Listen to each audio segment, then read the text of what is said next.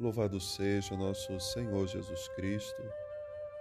Irmãos e irmãs, hoje, sexta-feira da segunda semana da Páscoa.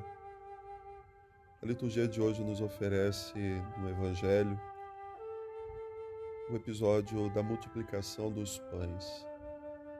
Na verdade, alguns autores, inclusive o Papa Emérito Bento XVI, diz que ali acontece uma grande partilha dos pães. Depois que Jesus vê aquela multidão faminta, ele pergunta: onde vamos comprar pão para dar de comer a essa gente? Na verdade, Jesus já sabia que ia fazer. Era uma prova que ele colocava naquele momento diante dos seus discípulos. Ele queria saber se os discípulos tinham uma resposta. E um deles vai dizer: Senhor, não temos dinheiro suficiente para comprar pão para tanta gente. E ali então Jesus volta a perguntar: Quantos pães tendes? Por isso se fala de uma grande partilha. E a um vai dizer: Tem aqui um pouco, mas é muita gente. E disse então que Jesus toma aquele pouco que se oferece, partilhado por um menino, dar graças e oferece àquelas pessoas. Todos comem, ficam satisfeitos e ainda sobra. Quando Bento XVI reflete sobre esse evangelho, diz que, na verdade, o exemplo daquele menino motivou outras pessoas a também partilharem o que tinham.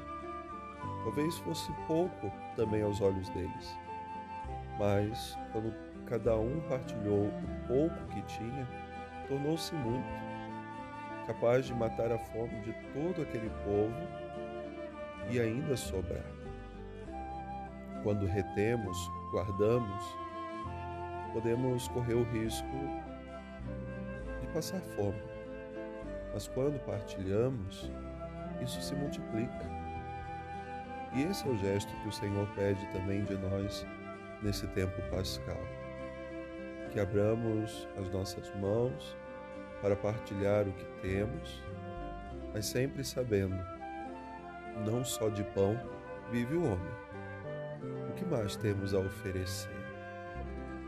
Na primeira leitura, se fala mais uma vez do testemunho da perseguição dos apóstolos, esse testemunho que eles estavam dando, que incomodava as autoridades judaicas.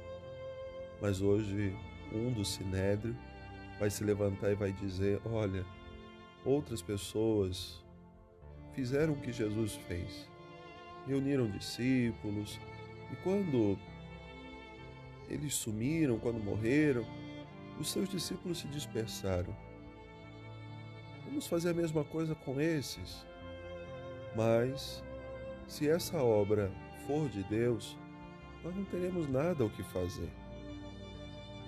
E assim deixaram os apóstolos, depois de baterem neles, saíram dali alegres, continuaram levando a palavra de Deus àquele povo. Essa pergunta de Jesus no Evangelho volta àqueles discípulos: o que vocês têm para oferecer? E eles tinham a coragem, tinham o amor a Jesus, o amor ao Reino, tinham a palavra continuavam levando isso a todas as pessoas.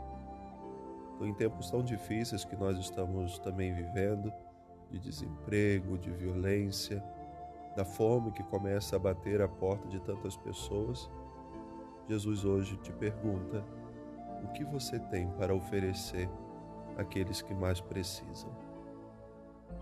Que essa liturgia nos ajude a pensar como que está a nossa prática de caridade? Uma boa oração. Deus abençoe.